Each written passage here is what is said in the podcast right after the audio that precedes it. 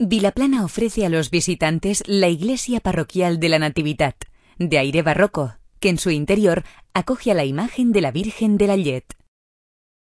Desde la Plaza de Cataluña se observa una peculiar perspectiva de los riscos de la Musara, con unas impresionantes vistas que no dejan indiferente.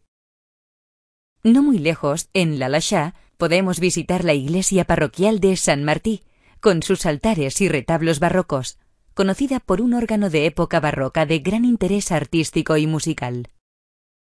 En el pueblo hay además una bonita plaza con soportales.